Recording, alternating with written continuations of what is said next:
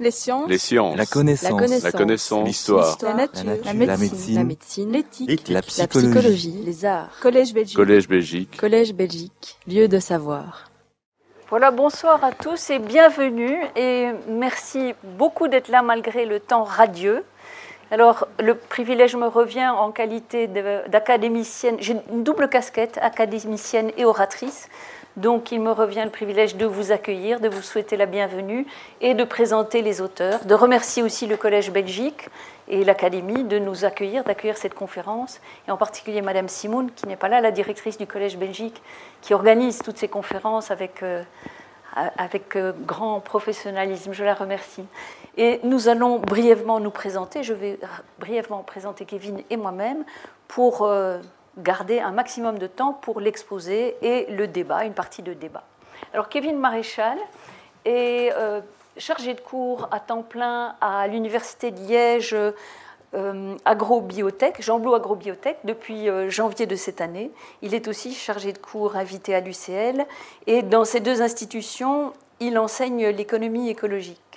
Il est aussi collaborateur scientifique au Centre d'études économiques et sociales de l'environnement à l'ULB, où il a mené des recherches pendant une quinzaine d'années, dont une thèse de doctorat en économie sur le thème économie du changement climatique et changement de climat en économie.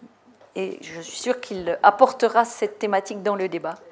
Et à travers ces 15 ans de recherche et cette thèse, il a acquis une longue pratique de la recherche interdisciplinaire, puisque c'est vraiment au cœur des relations entre économie et environnement, questions économiques, sociales et environnementales.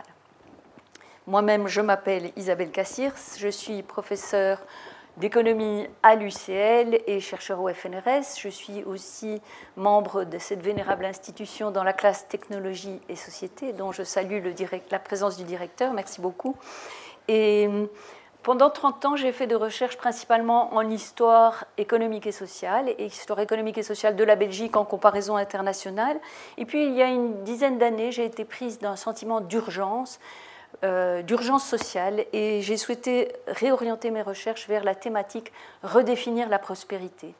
Et à cette occasion, j'ai réalisé que le faire en tant qu'économiste, c'était trop pauvre et donc euh, j'ai pris plaisir et intérêt à m'associer à des chercheurs d'autres disciplines, à créer des collectifs, à entrer dans des collectifs euh, sur la thématique redéfinir la prospérité, ce qui avait donné lieu à un, un premier ouvrage collectif.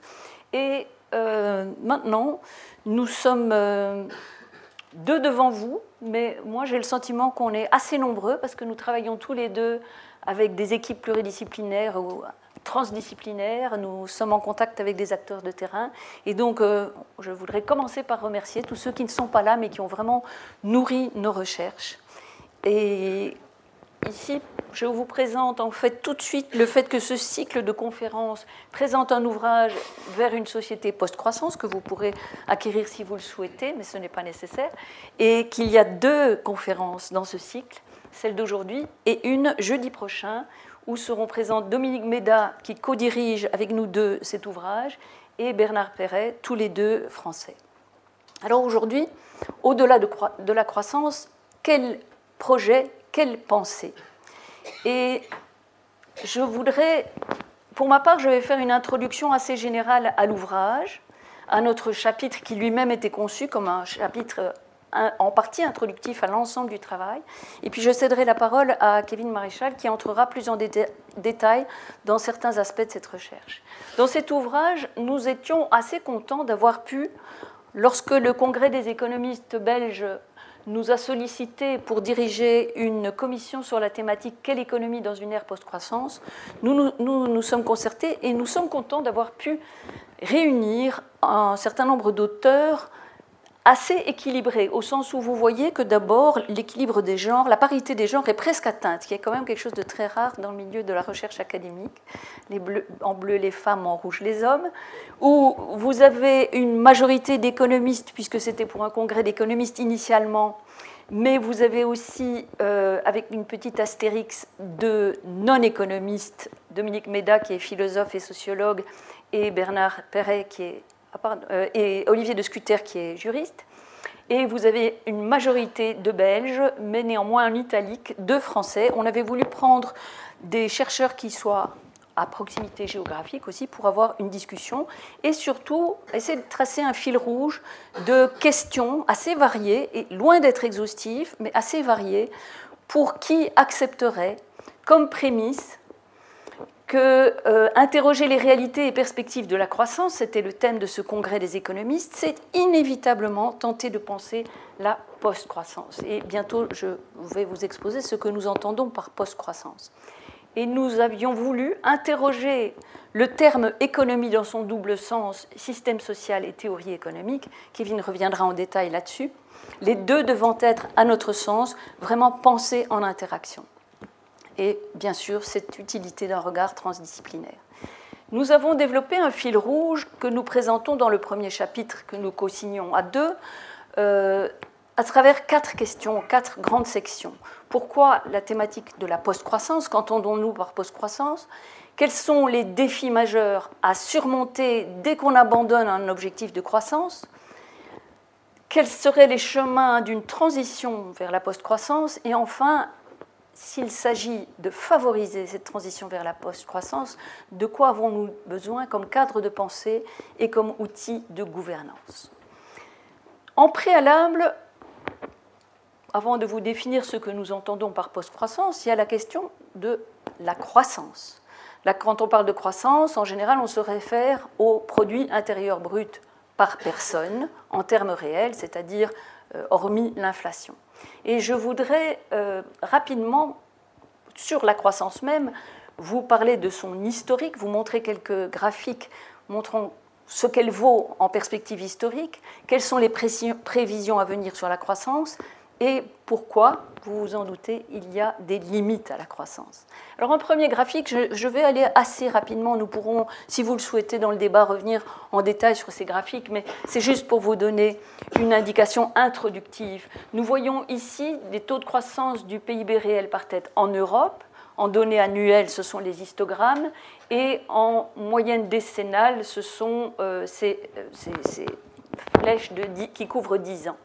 Et l'abscisse, qui mesure le temps de manière assez peu lisible, qui va de 1961 à 2015, nous montre qu'au fond, au fil des ans, cette croissance qui était très vigoureuse dans les années 60, 4,5%, 4,4%, s'est abaissée au moment où on a parlé de grande crise dans les années 70, a encore subi une baisse dans les années 80, un écroulement supérieur à la fin des années 90 et repart assez péniblement à la hausse avec des prévisions qui restent finalement très faibles.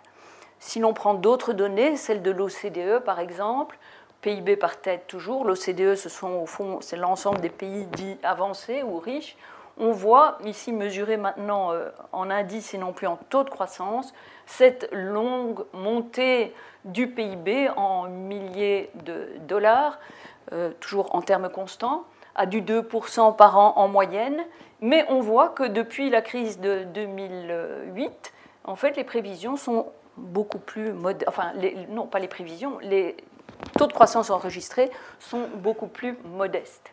Au passage, j'anticipe un tout petit peu sur d'autres arguments pour vous dire que malgré tout, du 2% de croissance par an, ça veut dire que pendant 17 ans, ce que l'on voit ici, vous voyez qu'on passe de quelques 23 à quelques 32 euh, milliers de dollars et que cela signifie quand même une hausse de 40% à population constante puisque c'est par tête.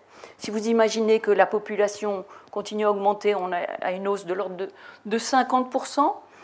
Et en général, cette production de PIB s'accompagne d'une production matérielle, et nous allons voir tout à l'heure qu'évidemment cela pose problème, parce que ceci, ce n'est que sur 17 ans. Si on le prend sur 30 ans, 50 ans, ça pose problème.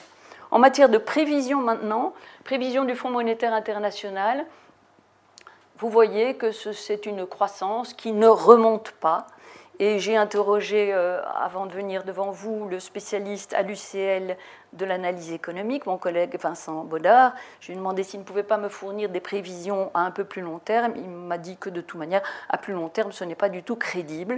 Donc on ne s'y risque pas, mais les analystes n'osent pas prévoir une croissance au-delà de 1,5-2%. Alors, troisième considération sur la croissance, c'est les limites de la croissance. On sait cela, on sait que la croissance pose problème depuis que le Club de Rome avait financé une étude qui s'appelait précisément Halte à la croissance. Je voudrais rapidement avec vous voir le problème de l'impact écologique, de l'augmentation actuelle des inégalités et le fait que les aspirations profondes ne sont pas rencontrées par une croissance continue au-delà d'un certain niveau de revenus. Pour l'impact écologique, une manière euh, ramassée de montrer les problèmes, c'est de reprendre le schéma que 29 euh, chercheurs avaient euh, signé dans la fameuse revue Nature en 2009 et qui a été mise à jour en 2015 et qui disait attention, il y a une alerte de scientifiques dans dix domaines et vous voyez ici la circonférence de la Terre et les domaines dans lesquels on est en train de dépasser les limites tolérables, trois, d'entre trois de ces limites étant déjà franchement dépassées, la perte de biodiversité, le cycle de l'azote et le changement climatique.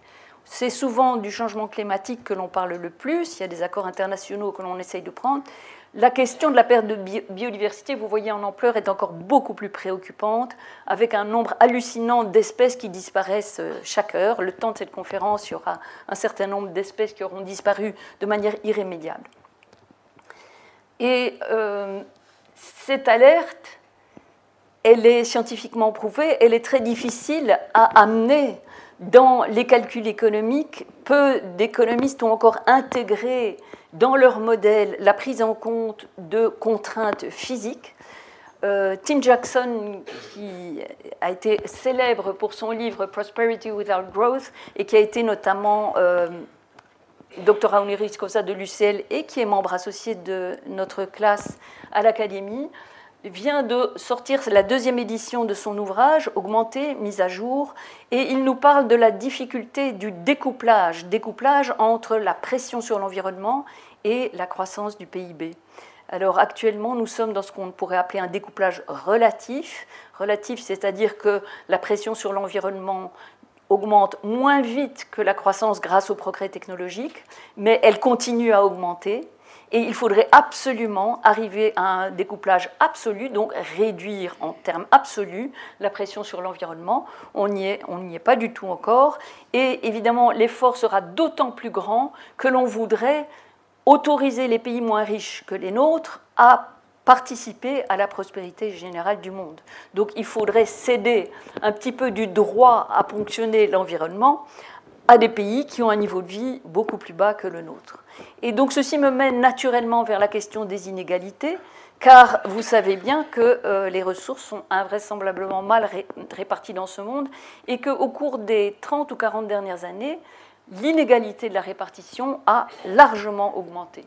Aujourd'hui, selon les données du Crédit Suisse, 1% de l'humanité rassemble un patrimoine qui, correspond à celui de 99% du restant de l'humanité. Ou, vu autrement, 62 personnes rassemblent un patrimoine équivalent à celui de 3 milliards 500 000 autres. Et ces chiffres ont augmenté très fort au cours des dernières années. 3 milliards 500 millions. Non, je me trompe? Ah non, eh ben, le chiffre est mal orthographié, excusez-moi. C'est 3 euh, milliards 500 millions. Donc 62 euh, 3, contre la moitié de l'humanité. Et ça fait quelques années que je repère ces chiffres. Il y a, mettons, 10 ans, c'était 500. Il y a un an, c'était 85. Il y a quelques années, c'était 500. L'année dernière, c'était 85. Maintenant, c'est 62. Et je crains bien que le chiffre aille en se rétrécissant. Car, comme le remarquait très bien l'économiste Piketty, les patrimoines, l'inégalité des patrimoines est exponentielle quand l'inégalité des revenus va croissant. Et nous voyons à travers ce graphique-ci que l'inégalité des revenus, même au sein des pays riches, a augmenté au cours des 20 ou 30 dernières années. Et nous voyons ici l'augmentation quasi constante avec une petite chute du PIB par tête aux États-Unis. Mais quand on parle de revenus PIB par tête, c'est une espèce de moyenne statistique, ce serait censé être le revenu de l'Américain moyen, mais il n'en va rien, il n'en va pas ainsi, puisque quand vous prenez le revenu du ménage médian, c'est-à-dire le ménage qui voit 50% de la population avoir plus que lui et 50% de la population avoir moins que lui, on voit bien que son revenu a décroché à la fin des années 90 et que depuis lors, le revenu réel du ménage médian est plutôt en réduction. Alors pourquoi cette différence me semble alimenter des votes populistes? C'est parce qu'en en fait, on dit à la population, les statistiques lui disent que tout va bien, que la, que la croissance continue à augmenter et qu'on va continuer à l'augmenter, et la perception du ménage moyen est que les revenus baissent, que l'emploi ne reprend pas, etc.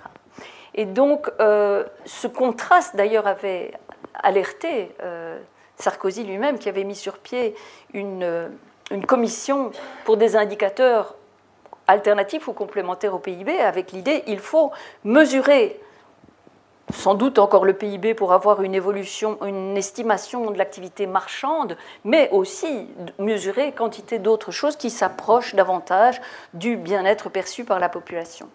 C'est intéressant de comparer, de voir évidemment ce que donnent les statistiques du bien-être subjectif mesuré en, sur l'axe vertical et de voir comment ça se comporte par rapport au PIB par tête en milliers de dollars. Et ce graphique, emprunté à d'autres auteurs et repris d'ailleurs par Tim Jackson récemment, montre où se situe chacun des pays. Voici la petite Belgique. je vais le prendre dans une version agrandie.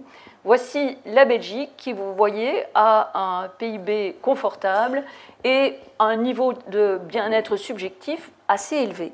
Ce qui me semble très frappant dans ce graphique, c'est qu'à partir de quelque chose comme 13 000 euh, dollars, un revenu, un PIB par tête de l'ordre de 13 000 dollars, en fait, la pente de cette courbe se réduit très fort. Ce qui veut dire que, au fond, 1000 euros de plus apportés à des habitants de pays qui ont déjà un revenu élevé n'apportent qu'assez peu de bien-être en plus. Si vous donniez ces mêmes 1000 euros de plus à des habitants de pays pauvres, en particulier africains et les anciens pays communistes, ce serait un surcroît de bien-être considérable. Donc là, il y a vraiment une question de répartition à réfléchir, de se dire c'est paradoxal de continuer à vouloir augmenter le revenu dans des pays déjà riches, sachant que cette même augmentation de revenus, si on acceptait de la redistribuer au niveau mondial, apporterait énormément plus de bien-être si elle était allouée à des pays plus pauvres.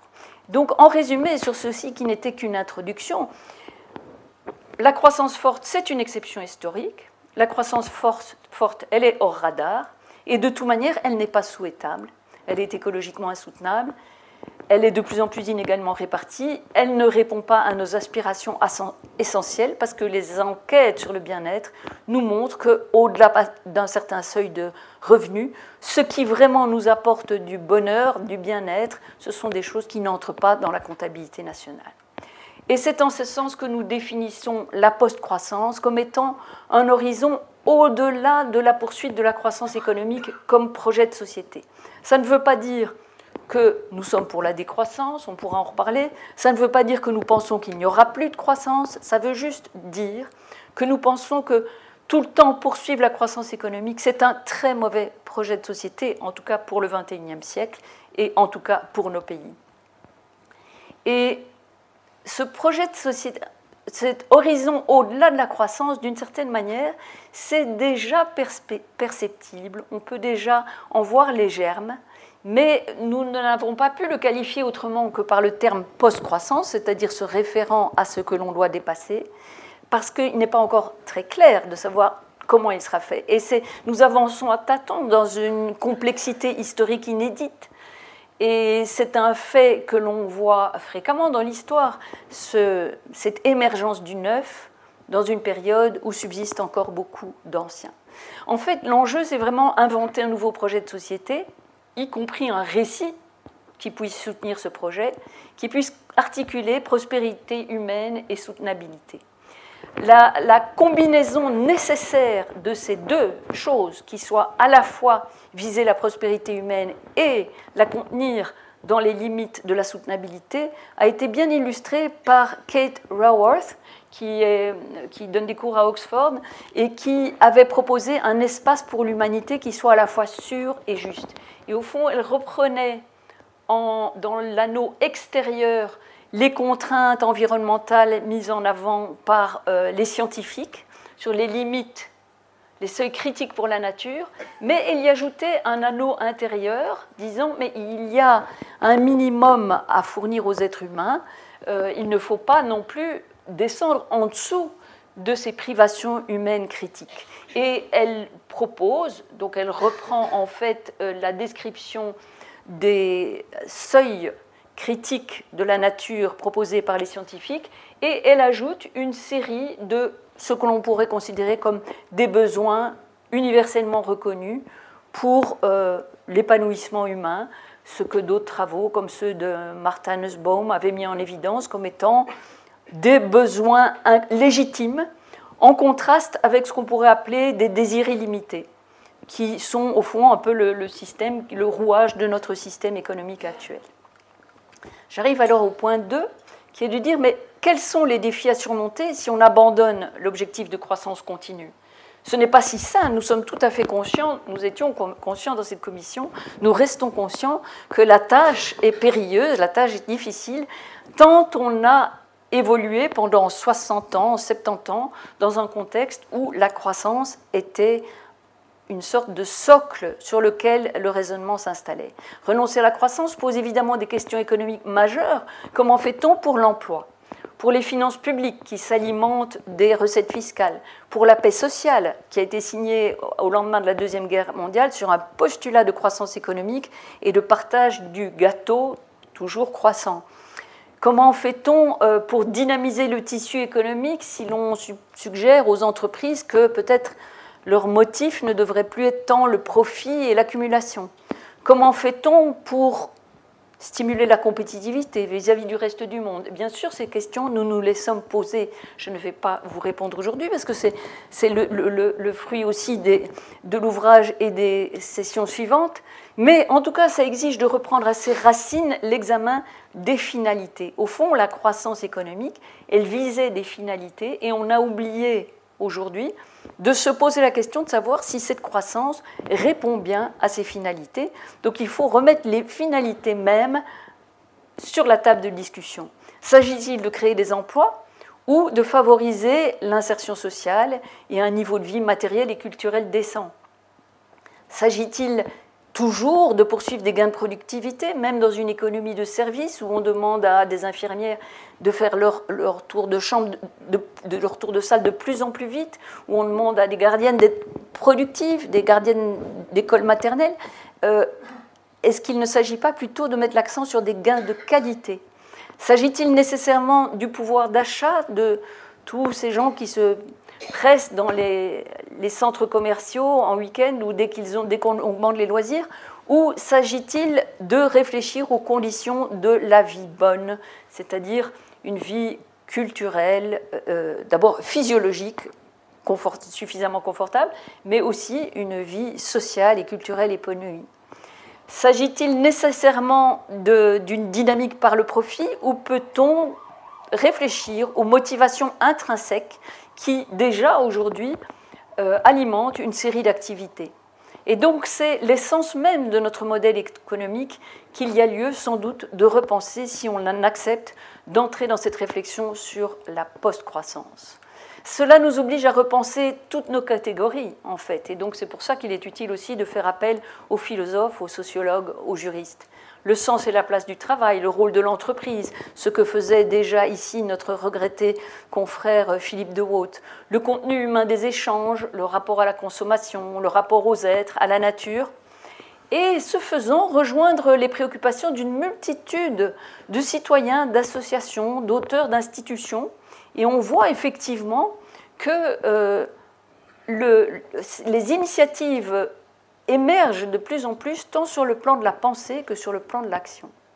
Alors, quels sont les chemins d'une transition vers la post-croissance? Et c'est délibérément que nous les avons mis au pluriel dans l'ouvrage, car ils nous semblent vraiment multiformes. Tout d'abord, on les voit en émergence. un nombre croissant d'acteurs se disent déjà en transition dans l'invention d'un projet social, dans le fait de repenser entre eux, de manière pragmatique souvent, ces catégories que je viens d'évoquer, avec une multitude et une grande diversité d'initiatives, certainement encore aujourd'hui très morcelées, mais qui s'inscrivent déjà dans la post-croissance. Et aujourd'hui, peut-être que vous considérez que c'est un fait extrêmement minoritaire, tous ces exemples que je liste ici et dont vous reconnaissez peut-être quelques logos ou quelques illustrations des potagers urbains, les groupes d'achat euh, collectifs, le covoiturage, les Fab Labs qui sont ces fabrications en commun, le financement participatif, le fait de réduire, recycler, réutiliser, refabriquer, les villes en transition, les monnaies locales qui sont euh, en fait extrêmement créatives et comme ce graphique le montre, extrêmement colorées. Et en fait, ce sont des éléments sans doute disparates, mais tout à l'heure, Kevin reviendra sur le fait que euh, peut-être qu'ils sont en train de préparer, de, se nourrir, dans des, de s'installer dans des espaces laissés libres et que peut-être petit à petit leur mise, mise en réseau pourrait avoir une certaine incidence. Leur trait commun, c'est souvent d'insuffler du sens dans les actes économiques à travers la coopération, la solidarité, la coproduction, le partage, le respect. C'est la dissociation entre la satisfaction de besoins individuels ou sociaux et la création de valeurs monétaires. Et cet argument-là sera repris la semaine prochaine par Bernard Perret. C'est le fait d'une innovation sociale. On a beaucoup parlé d'innovation technologique, mais ici nous sommes souvent dans une innovation sociale qui parfois se traduit par la destruction de valeurs marchandes et donc qui prend l'apparence d'une démarchandisation ou paradoxalement d'un recul du PIB, d'une décroissance, parce que moins d'activités passent par le marché, mais en fait elles sont conçues pour produire plus de bien-être. Alors il ne s'agit pas de retourner vers la diligence, il ne s'agit pas de s'inscrire à la secte des Amish. Au contraire, beaucoup de ces mouvements se fondent sur le développement des possibilités offertes par Internet, par les technologies de l'information et de la communication. Et nous voyons à travers eux une créativité sociale et communautaire et une co-création du commun, ce commun qui a fait l'objet d'études approfondies par Elinor Ostrom, qui avait eu un prix Nobel. Et c'est un lieu souvent d'apprentissage de l'action collective. Quels sont les enjeux de ces chemins de la transition? Ils tentent de manière pragmatique de répondre aux trois limites que j'ai évoquées à la croissance, qui sont les limites écologiques, qui tentent de promouvoir de l'équité dans la répartition des ressources, ils tentent de replacer du sens dans les actions, dans les actes économiques ou sociaux, et en plus, en prime, souvent, ils sont facteurs d'une promotion de l'autonomie au sens euh, étymologique, autonomos, implication de chacun dans la construction des normes, et remise à l'honneur du commun. Au fond, toutes ces activités explorent un entre-deux, quelque chose qui se situe dans les interstices entre l'État et le marché. Et c'était la thèse d'Elinor Ostrom de montrer qu'il n'y a pas que l'économie publique ou l'économie marchande, il y a tout cet entre-deux co-géré par euh, les participants, entre privé et public, entre marchands et non marchands, entre aussi le top-down, les initiatives qui viennent du haut, et le bottom-up, celles qui viennent du bas. C'est un entre-deux qui, au fond, aujourd'hui est mal compris et dès lors assez mal servi, mal appuyé par la théorie économique conventionnelle, qui, à part Elinor Ostrom, ne l'a pas encore beaucoup exploité, et par la gouvernance traditionnelle, qui aujourd'hui tend à avoir des outils plutôt adaptés à la politique, à la période de la croissance euh, rapide, de la croissance des Trente Glorieuses, mise en place sur d'autres bases qu'il s'agit peut-être de déplacer. Cet entre-deux, Kevin Maréchal l'avait longuement analysé déjà dans sa thèse, dans d'autres recherches, et je lui passe la parole pour qu'il approfondisse, qu'il illustre, pardon, qu'il approfondisse et illustre ce point-là. Alors, bonsoir, enfin bonjour à tous. Merci Isabelle pour l'introduction tout à l'heure. Fait toujours plaisir de d'entendre parler de soi. Euh, je remercie aussi l'Académie de nous donner l'occasion justement de venir partager avec vous notre, euh, notre recherche sur les contours d'une société post-croissance. Alors moi, ici, mon approche dans la conférence, c'est de vous proposer une sorte d'encart dans la judicieuse trame narrative tissée par, euh, par Isabelle jusqu'ici. Alors cet encart va reposer sur la question de l'entre-deux. Alors le problème avec les encarts, c'est que généralement on sent bien que c'est utile, on ne sait jamais trop bien comment et quand interrompre la lecture euh, du texte. Donc ici, c'est bien, rassurez-vous, on a choisi pour vous, c'est maintenant l'encart. Voilà, l'encart sur l'entre-deux. Alors, en fait, je parle d'encart, mais en réalité, euh, quand on se replonge sur notre parcours, euh, notre collaboration à Isabelle et moi, pour cette question de la post-croissance, en fait, cet encart repose un peu le nœud de ce de quoi je vais vous parler aujourd'hui, repose sur une forme de quiproquo. Parce que quand on s'est vu pour la première fois, Isabelle et moi, pour discuter de quelle économie dans une ère post-croissance, on a mis un certain temps, pour ne pas dire un temps certain, à comprendre l'un et l'autre qu'on n'avait pas la même acception du mot économie. Là euh, où l'un parlait d'économie comme système, l'autre entendait économie, science économique comme discipline. Alors je ne vous cacherai pas que Isabelle incarnait le système et moi j'incarnais la discipline, comme quoi tout arrive. Il y a des étudiants en moi dans la salle, ça va les faire rigoler. Bref, euh, et mon message d'aujourd'hui, mon message clé, je le mets en introduction, comme ça vous le gardez pendant toute la séquence de, ma présentation, c'est l'idée que pour bien comprendre, justement, bien étudier, bien analyser, enfin, pour pouvoir analyser cette émergence d'initiatives qui explorent un entre-deux, dont Isabelle vient juste de vous parler, ça paraît assez évident, mais il faut une grille de lecture, une théorie qui en permette la compréhension, qui en permette la dialectisation, j'ai envie de dire. Et de manière peut-être tautologique, mais pas forcément, euh, il se trouve que là, selon moi, la grille de lecture qui permet justement cette compréhension cultive elle-même, on va y venir, une forme d'entre-deux dans sa matrice conceptuelle, si j'ai envie de dire. Alors, à ce stade-ci, ce que je viens de vous dire peut vous paraître un peu abscon, un peu abstrait, c'est complètement normal. J'espère que d'ici un gros quart d'heure, tout ça sera beaucoup plus simple pour vous et plus concret mais je vous plante le décor, comme ça vous savez avec quelle grille de lecture, avec quel fil rouge, écoutez ce que je vais vous dire pendant les 20 prochaines minutes. Alors, justement, pour concrétiser cette cultivation de l'entre-deux d'un point de vue action et théorie, rien de tel que d'avoir une porte d'entrée, la fameuse relation micro-macro qui se retrouve dans tous les manuels d'économie, mais pas que. C'est un débat qui agite aussi la, biologie, par exemple. Et je vais me servir de cette euh, relation micro-macro pour justement explorer avec vous l'entre-deux. Alors je m'excuse tout de suite, mais cela va passer par une forme de détour historico-conceptuel sur la science économique. Alors je sais que je risque de perdre tous ceux d'entre vous qui ne sont pas économistes et que je risque aussi en même temps de braquer ou de crisper tous ceux qui le sont. Mais comme l'image l'indique, cultiver cet entre-deux est parfois un exercice d'équilibriste.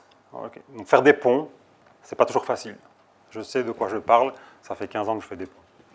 Intellectuellement parlant, je veux dire. Alors, le modèle standard en économie, je caricature, mais en fait pas tellement, repose en gros, si on met de côté tous les axiomes sur le marché, repose sur deux hypothèses principales, en fait en réalité une et demie. On ne va pas jargonner, deux hypothèses. La première, c'est qu'au niveau macro, on est tous des machines optimisées. C'est l'homo economicus doté d'une rationalité parfaite, d'une information parfaite et d'une capacité à optimiser justement. Et ce qui était intéressant dans, ce modèle, c'est que la macro, la macroéconomie, donc le micro, c'est les agents, et la macro, une région, un pays, le monde éventuellement, ce n'est rien d'autre que la somme de ce qui se passe au niveau microéconomique. Donc le passage de l'un à l'autre se fait par simple agrégation. Le détour est presque fini. Et souvent, on entend parler de cette théorie comme de l'ultra-darwinisme, en fait. Seuls les plus aptes, seules les entreprises et les êtres humains les plus aptes à maximiser leurs profits survivent dans cette fameuse jungle qu'est l'économie. Alors, tout de suite, j'ai envie de préciser qu'on parle d'ultra-darwinisme parce qu'en en fait, c'est une relecture par un sociologue Spencer de la théorie de Darwin, après quoi? Après l'arrivée de la génétique. Darwin a fait sa théorie de l'évolution avant la génétique. Donc cette relecture qui assimile la science économique à de l'ultra-darwinisme, c'est du post-darwinisme, j'ai envie de dire, génétique. Ça, j'ai bien resitué. Et en fait, euh, pourquoi je vous dis tout ça? Parce qu'en fait, c'est plutôt du côté de la mécanique de Newton qu'il faut aller chercher la métaphore inspiratrice de l'économie, avec son corollaire de l'intronisation de lois immuables et de la mathématique mécanique comme centre, cœur conceptuel névralgique de la science économique. Alors je vous en parle pour plusieurs raisons. La première, on va y revenir, c'est que j'ai envie de réhabiliter Darwin en quelque sorte. La deuxième, plus fondamentale, c'est que ce fameux tournant dans les années 20 de la science économique vers la métaphore euh, newtonienne, le tournant marginaliste pour ne pas le nommer, bah, il ne s'est pas fait forcément sans heurts. Il y avait du débat à l'époque, et le débat portait notamment sur le fait d'utiliser peut-être plutôt la métaphore de la biologie plutôt que de la physique comme source d'inspiration. On est dans les années 20, ça fait un siècle. Peut-être qu'on peut y revenir. Mais une autre raison qui me pousse à vous expliciter tout ça, au risque de vous perdre, c'est que beaucoup d'auteurs situent ce tournant, l'ancre, d'un point de vue philosophique, dans le fameux, dans une, catégorie duale, le dualisme cartésien. Alors le dualisme cartésien, je schématise, je suis obligé d'aller un peu vite. Ça oppose le concret, le tangible, le visible au spirituel, beaucoup moins tangible, et donc beaucoup moins digne de faire l'objet d'une recherche scientifique. Et donc la réduction euh, intégrante en économie des individus à leur seule propriété mécanique est en partie liée, peut être rapprochée, assimilée à cette pensée cartésienne, qui par ailleurs est très structurante et a amené plein de bonnes choses. Mais de temps en temps, le dépassement des dichotomies peut se révéler tout aussi intéressant. Alors, depuis Descartes, on a fait beaucoup de progrès scientifiques, notamment les neurosciences grâce à l'imagerie par résonance magnétique, les scanners et autres. Et si on place un cerveau humain, on l'a déjà beaucoup fait, dans des scanners, on voit effectivement une double zone. D'un point de vue évolution, on a une partie du cerveau un peu plus ancienne, qui est effectivement le siège, enfin le cerveau reptilien en gros. Le siège est fonction instinctive, végétative, on vous tape sur la jambe, vous tendez le pied. Et une zone plus récente du point de vue de l'évolution, avec des fonctions un peu plus élaborées. Le langage, par exemple, des fonctions, des fonctions conscientes de délibération. Mais ce qu'on sait aussi depuis, justement, malgré cette division et au-delà de cette division, c'est que toute décision actée par le cerveau, et Dieu sait qu'elles sont nombreuses, quasiment toutes, on pourra y revenir dans le débat si vous voulez, toute décision passe en fait par une espèce de hub central, comme dans un aéroport, où tout ça se mélange, en fait. Et donc on a à la fois des émotions intelligentes, toujours de nos jours, on fuit, on fuit pardon, devant un prédateur, ou en bourse, les paniques boursières, il est tout à fait euh, euh, intelligent finalement de laisser ses émotions nous guider, parce que si tout le monde a peur, si tout le monde vend, il faut qu'on vende aussi. Mais on a à la fois, ce qui est peut-être plus compliqué à gérer pour des économistes, une intelligence teintée d'émotions, de sentiments, de ce genre de choses. Alors du coup, effectivement, on a ce hub central et une espèce de premier entre-deux, quelque peu philosophique, qui moi m'a poussé justement à peut-être euh, ce fameux débat d'il y a un siècle où quelle est la source inspiratrice de la science économique qu'on veut avoir comme cœur conceptuel. Parce qu'il y a de nombreuses études empiriques qui donnent corps justement à l'existence de ce hub, beaucoup de littérature en anthropologie, mais aussi en économie, en psychologie, qui montrent qu'effectivement on n'était pas aussi proche que ça de l'axiomatique de l'homo economicus. Alors, je sais qu'on n'a jamais beaucoup de temps dans une conférence, mais je me dois à chaque fois de prendre juste une minute pour euh, vous faire part de qui est mon mentor dans cette aventure interdisciplinaire par essence. Et mon mentor, c'est lui. Alors, derrière ce physique intrigant se cache Thorsten Veblen, dont je ne vais pas vous dire grand-chose, mais je dois quand même le, saluer parce qu'il m'a beaucoup guidé dans mes travaux. Il est, que dire de lui si ce n'est qu'il est déjà interdisciplinaire parce qu'il est économiste et sociologue, américano-norvégien. Et ce qui est intéressant chez lui, c'est qu'il a été beaucoup influencé par les philosophes pragmatistes. Je ne vais pas m'étendre là-dessus c'est William James, le frère d'Henri, comme quoi il peut y avoir deux génies dans une même famille, qui sont très très intéressants. Je vous encourage à aller les lire si vous avez une fibre, ou même pas forcément une fibre euh, en philo. Mais surtout, il était euh, très très très fort inspiré par la théorie de l'évolution de Darwin.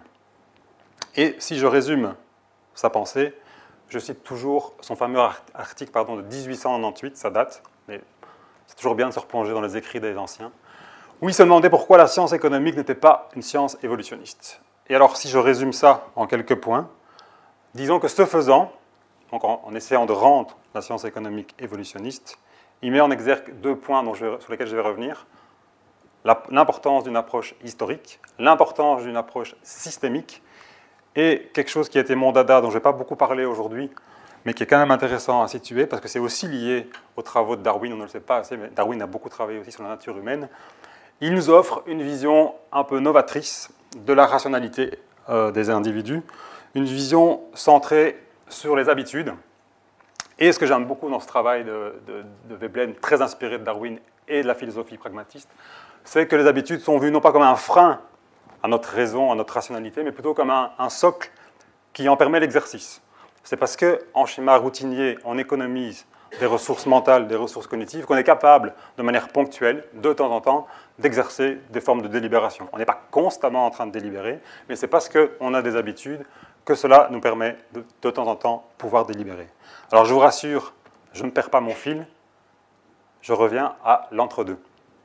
Alors si on prend cette grille de lecture évolutionniste à la Veblen et qu'on se replonge, euh, replonge pardon, sur cette dialectique micro-macro, ben, en fait, c'est tout con. On positionne un niveau intermédiaire, une, forme d'interface, un socle conceptuel, où finalement tout ce qui était exogène dans le modèle d'avant, on, tente, par ce nouveau euh, niveau de spécification, de l'intégrer, de l'endogénéiser au modèle. Donc c'est là que tout naît en fait. Alors j'ai un petit schéma pour vous le montrer. C'est le cœur névralgique des interactions. Dans le modèle d'avant, on n'a pas vraiment d'interaction qui change de manière qualitative par niveau ontologique supérieur. Ça veut dire quoi ça en fait?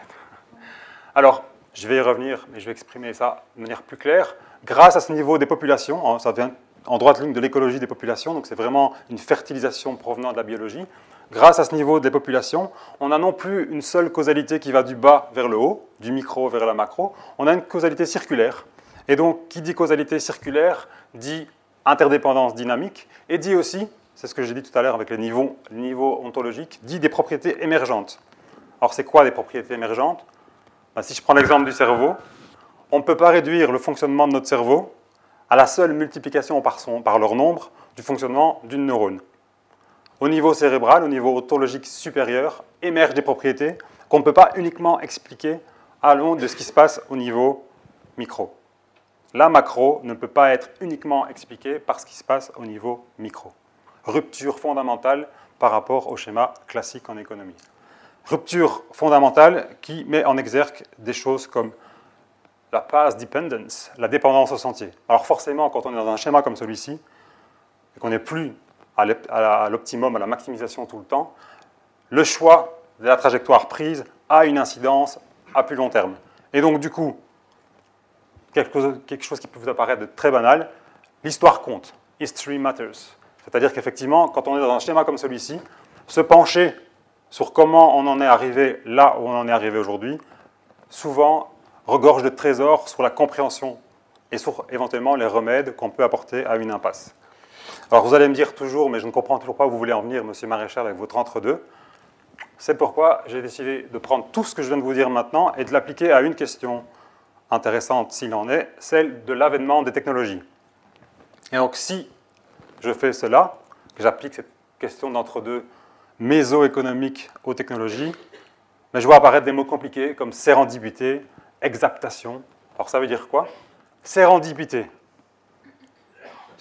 Hop. C'est l'idée que bien souvent on trouve, peut pas complètement par hasard, mais souvent en dehors de ce qu'on avait cherché. Alors je prends souvent l'exemple de Thomas Edison, qui est peut-être l'inventeur s'il en est. Quand il a inventé le phonographe pour initialement enregistrer les dernières volontés des, mourants, il ne pensait pas qu'il allait inventer le, disque. Donc voilà, souvent on, cherche pour des, propos, des objectifs, des finalités, et on trouve pour d'autres. Alors l'exemple le plus souvent cité dans cette idée, c'est celui du micro-ondes, où en fait M. Spencer, qui travaillait sur le radar militaire, quand il est passé devant son radar, dans sa belle blouse blanche de savant, avec sa barre chocolatée américaine dans la poche, il s'est rendu compte qu'elle fondait. Et donc, du coup, il s'est dit, oh, il y a une source de chaleur, bah, pourquoi pas faire chauffer quelque chose? Et donc, il a fait chauffer un grain de maïs, il en a fait du popcorn, pour la petite histoire. Mais c'est la même histoire pour le Viagra, par exemple, qui initialement était un, médicament pour lutter contre la, euh, la, tension artérielle et qui, voilà, avec ses effets secondaires bien connus, est devenu un médicament pour toute autre chose. Alors vous allez me dire finalement, est-ce que ce n'est pas l'essence de la recherche? Et je peux être d'accord avec vous, que trouver des choses par hasard. En quoi est-ce un problème? Alors pour répondre à en quoi est-ce un problème, je vais faire ça en deux temps. Le premier temps, c'est vous dire que si on a la largeur de, de voies de chemin de fer dans nos pays qu'on a, en gros, c'est parce que M. Stephenson, qui est à gauche, est né dans un district minier anglais. S'il était né dans un district minier voisin, très probablement, même de manière un peu, sûre, il aurait choisi une autre largeur de voie de chemin de fer que celle qu'il a choisie. Alors, ici, ce n'est pas trop trop grave parce que les, ingénieurs se sont, penchés pardon, sur la question et ont montré que finalement, par hasard, on n'était pas trop loin de ce qui était optimal. Mais donc, on a effectivement quelque chose qui était pensé pour des euh, carrioles tirées par des chevaux pour acheminer du charbon. Et on, se retrouve quelques années plus tard, des siècles plus tard, à l'utiliser pour des TGV. Mais on ne s'est pas trop trompé, j'ai envie de dire. Mais vous me voyez venir, j'imagine, des fois on se trompe. Et quel meilleur exemple que le clavier QWERTY? Alors vous savez sans doute, ou vous ne savez pas, que là, on n'est pas du tout dans la sérendipité, c'est des, gens qui sont penchés sur comment faire un design de clavier qui soit le plus performant possible, vu comment les lettres étaient configurées, pour éviter que les barres ne s'entrechoquent. Donc, comment taper le plus vite possible à la machine à écrire, tout en évitant un maximum que les barres s'entrechoquent. Sauf que à l'heure de l'ordinateur, on sait qu'il y a d'autres claviers un chouïa peu rapide, mais surtout nettement meilleur d'un point de vue ergonomique, et pourtant, pour des raisons de verrouillage, de dépendance du sentier, de trajectoire, on reste bloqué et on reste avec des éléments qui sont aujourd'hui obsolètes. Alors c'est à l'aune de cette question-là, par exemple, qu'on explique la persistance de ce fameux système anglo-saxon de métrique, alors que même eux reconnaissent qu'il est nettement moins efficace que le système décimal. Mais voilà, c'est difficile de changer d'une trajectoire, et c'est difficile de, parce qu'il y a tellement de coûts de, changement, des coûts de transaction, qu'on ne peut pas forcément changer. Alors, j'imagine que vous me voyez venir avec mes grands sabots, mais forcément, si on parle d'une transition vers une autre ère qu'on qualifie de post-croissance, ben, le concept clé devient celui de déverrouiller. Alors, je fais toutes mes conférences en, chaque fois en mentionnant deux, citations que je trouve toujours intéressantes. Celle de Keynes qui dit que la vérité ne réside pas tant dans les nouvelles idées, mais dans le fait de s'émanciper des anciennes. Hein. Souvent, quand on dit transition, on pense à vers quoi on veut transitionner. Affreux anglicisme. Mais on oublie toujours depuis quoi on veut transitionner. Donc la rupture par rapport à l'existant est souvent bien plus compliquée que celle d'aller de l'avant. Et un des plus grands scientifiques de tous les temps, Einstein, qui nous a dit qu'on ne pouvait pas résoudre un problème en utilisant le même schéma de pensée que celui qui a créé le problème en question. Double impératif de rupture. Et vous imaginez que moi je ne fais pas grand-chose par hasard, je ne suis pas dans la sérendipité. Ma manière de déverrouiller, c'est d'aller chercher dans cet ancien débat sur l'inspiration biologique, source de déverrouillage. Alors, s'inspirer du vivant, je me dois d'abord de citer ce monsieur qui est devenu un ami, que j'ai l'occasion de côtoyer assez régulièrement, qui est le spécialiste belge du biomimétisme. Imiter le vivant, s'inspirer du vivant. Il vient d'écrire un bouquin qui s'appelle Le vivant comme modèle. Alors pourquoi s'inspirer du vivant? Mais Déjà, pour la question qui nous occupe aujourd'hui, dans le vivant, il y a une différence notable, qualitative, entre croissance et développement. La première est plutôt de nature quantitative jusqu'à un certain stade, suite auquel on a plutôt tendance à se développer qualitativement. C'est pas mal de, nous replonger dans cette idée-là. Ensuite, et j'aime bien l'expression, si on parle de durabilité, ben, les experts sont tout autour de nous et ont une pratique qui date de 3,5 milliards d'années. Pourquoi pas aller chercher dans le vivant des sources de compréhension de la durabilité? Je ferai un peu plus on me, rappelle alors tout le temps. Et moi, ce que j'aime beaucoup dans cette histoire de biomimétisme, ce n'est pas uniquement l'idée que des trains japonais s'inspirent du, marteau, euh, du martin pêcheur pour designer leur, euh, euh, leur, avant, pour pouvoir passer dans les tunnels comme le martin pêcheur plonge dans l'eau, mais plutôt raisonner à un niveau, plus large, un niveau écosystémique. Et quand Gauthier nous parle des forêts, il nous parle de sécurité sociale et d'allocation familiale, des grands arbres vers les petits, et des échanges qui se passent par les champignons entre d'arbres différentes espèces en fonction des contextes. Quand je l'entends parler, moi ça me parle, parce que ce que lui fait euh, en biologie et en écologie, j'ai envie de dire, me fait penser à ce que moi je fais en économie. Donc c'est pour ça que ce dialogue est assez intéressant. Alors du coup, je vais zapper les deux prochains slides parce que je suis à court de temps. Et vous me donner quelques petits exemples du foisonnement intellectuel qui est euh, lié à cette recherche d'inspiration dans les dynamiques du vivant. Hop. La première, vous en avez peut-être déjà entendu parler parce que c'est déjà beaucoup plus vieux, c'est l'idée de concevoir des parcs économiques en, raisonnant à comment l'articulation de différentes entreprises peut se faire et comment des déchets des uns peuvent devenir des inputs pour d'autres. Donc c'est déjà assez vieux. On pense aussi par exemple aux clusters de technologie, aux gestions stratégiques de niche dans des incubateurs. Enfin, toutes ces choses-là qui sont très très très appliquées de nos jours proviennent de, travaux en économie évolutionniste par exemple. Mais le concept qui a le vent en poupe en ce moment, donc j'imagine que je ne vous apprends rien, c'est l'économie circulaire, qui est une forme de rupture par rapport à l'économie linéaire et le take, make, dispose. Je prends, je fabrique, je jette. Et l'écologie industrielle dont je viens de vous parler est un des pans de l'économie circulaire. Mais moi, le pan que j'aime le mieux, c'est, dont j'aime bien parler, c'est l'économie de la fonctionnalité. C'est cette idée de remplacer la vente de produits par la vente des usages, même des services rendus par les produits. Il y a par exemple des, entreprises à Bruxelles qui vous proposent des blocs euh, pour monter des, des, blocs en bois, des modules en bois pour monter des décors. Comme ça, quand le décor n'est plus utile à la fin d'un événement ou à la fin d'un spectacle de théâtre, par exemple, on peut le démonter et le réutiliser après ce qui n'était pas le cas avant. Il y a aussi des, entreprises qui proposent des locations de vêtements pour enfants, avec cette idée justement de remplacer les produits par l'usage que les gens en ont et par la fonction que les gens en ont. Et du coup, c'est le, producteur qui, qui, est responsable du produit tout au long de sa durée de vie et qui du coup change son registre et son schéma vers plus de robustesse et plus de durabilité, forcément, parce qu'il est responsable du produit jusqu'au bout de la chaîne. Alors du coup, je dois aller assez vite sur le reste. Ça, m'ennuie un peu parce qu'il y a un concept dont j'aime vraiment beaucoup parler et qui est vraiment le pur produit de, cette, ce dialogue entre économie et champ du vivant. C'est celui assez oublié par les économistes de résilience. Alors la résilience, c'est la capacité à rebondir après un choc tout en gardant substantiellement les mêmes fonctions. Alors pourquoi je vous en parle? Parce que de nombreux travaux publiés tant en économie qu'en sciences nous montrent que finalement, avec des hypothèses, comme toujours, on peut ramener cette question de la durabilité à une forme de dilemme, une forme de trade-off, comme disent les économistes, et trade-off avec un curseur mis sur la diversité. Alors d'un côté, on a effectivement l'hyper-spécialisation avec très peu de diversité, mais alors du coup on n'est pas du tout résilient, on est très fragile, ou d'un autre côté, une diversité peut-être démesurément inefficace parce que trop imposante.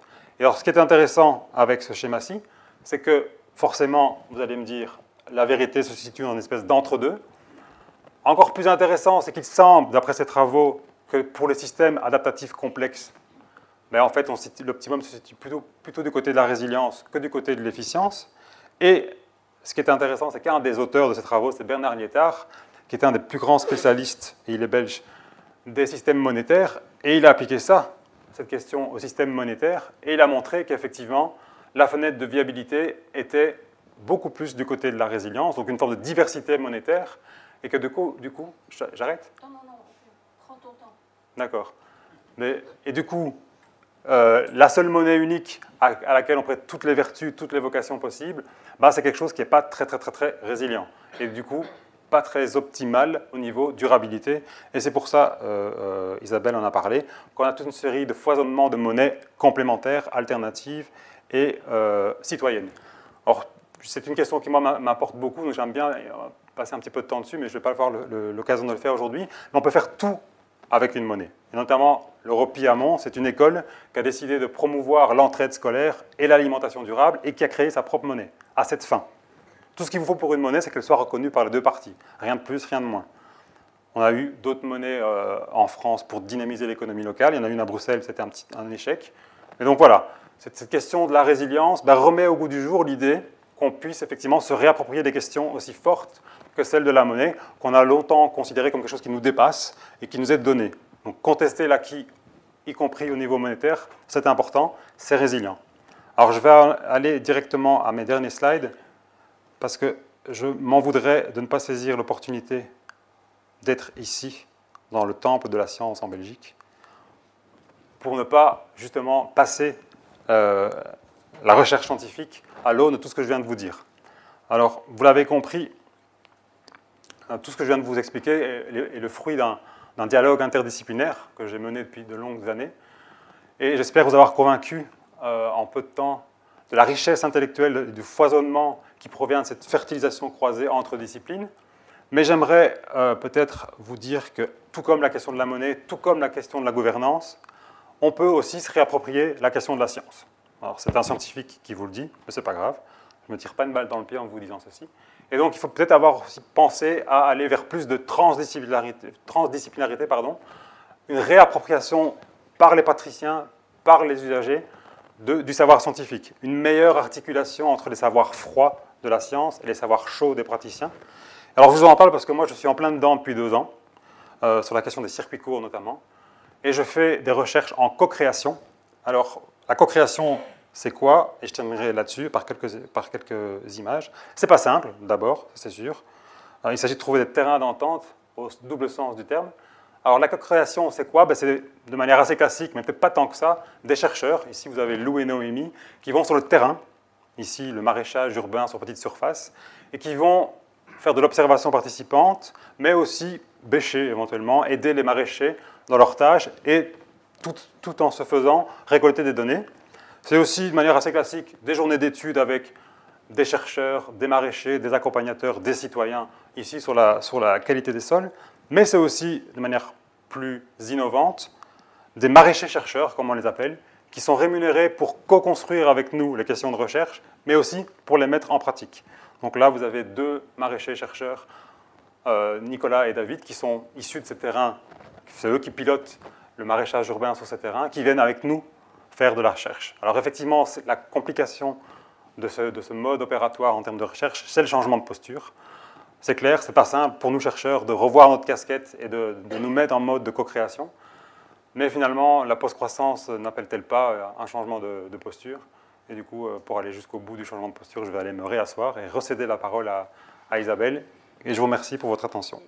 Je reviens à mon quatrième point, donc euh, sur, euh, le, cadre de pensée pour soutenir une gouvernance appropriée.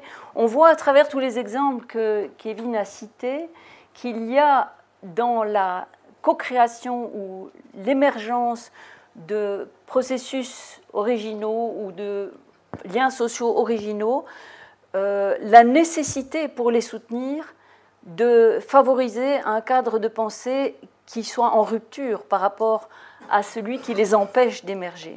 Et donc, euh, la conclusion vers laquelle je voudrais arriver, c'est de dire que cette post-croissance nous semble, à travers toutes ces illustrations, en pleine gestation, qu'elle émerge de manière multiforme dans l'entre-deux, qui serait une sorte d'espace laissé libre par un système dans lequel nous vivons depuis des décennies ou des siècles, mais qui a des petites interstices non occupés dans lesquels émergent d'autres pratiques, d'autres modes de pensée. Et ce n'est pas facile pour ces éléments de post-croissance d'émerger parce que souvent ils doivent, ils sont confrontés à l'ancienne logique systémique. Ils sont confrontés à un mode qui a été conçu pour la croissance. Et ils sont confrontés à un mode de pensée qui ne les soutient pas, à un mode de politique économique qui ne les soutient pas. Ce que nous observons au fil des années, c'est que peut-être ces différents mouvements, ces différentes pensées qui émergent commencent aujourd'hui à se mettre en réseau. Et donc que même si elles donnent l'impression d'être disparates, dispersées, il y a peut-être dans la mise en, en réseau l'espoir qu'elles montent en puissance et qu'elles puissent peut-être un jour provoquer un basculement systémique pour apporter une autre logique, pour remettre en question la logique dominante du système. Il nous semble absolument nécessaire aujourd'hui pour qu'elle puisse émerger, cette autre logique, qu'elle mûrisse et qu'elle puisse être articulée grâce à de nouveaux cadres de pensée qu'on voit émerger aussi et de nouveaux modes de gouvernance. Et donc ici, je voudrais juste vous dire que euh, dans la suite de l'ouvrage, donc ici nous avons tenté de vous présenter ce qui a animé notre propre chapitre, et Kevin est allé bien au-delà, il a montré tout le soubassement de ce qui anime ce chapitre. La semaine prochaine, vous aurez les exposés, si vous voulez bien revenir, de Dominique Méda, qui vient de Paris, et avec Bernard Perret, qui nous parlera de emploi, travail et démarchandisation dans une ère post-croissance. Et les autres ouvrages, les autres chapitres de l'ouvrage vont explorer sur base de différents exemples, de différents cas, ces thématiques, souvent de gouvernance, de transition polycentrique d'expérimentation alternative, de démarchandisation.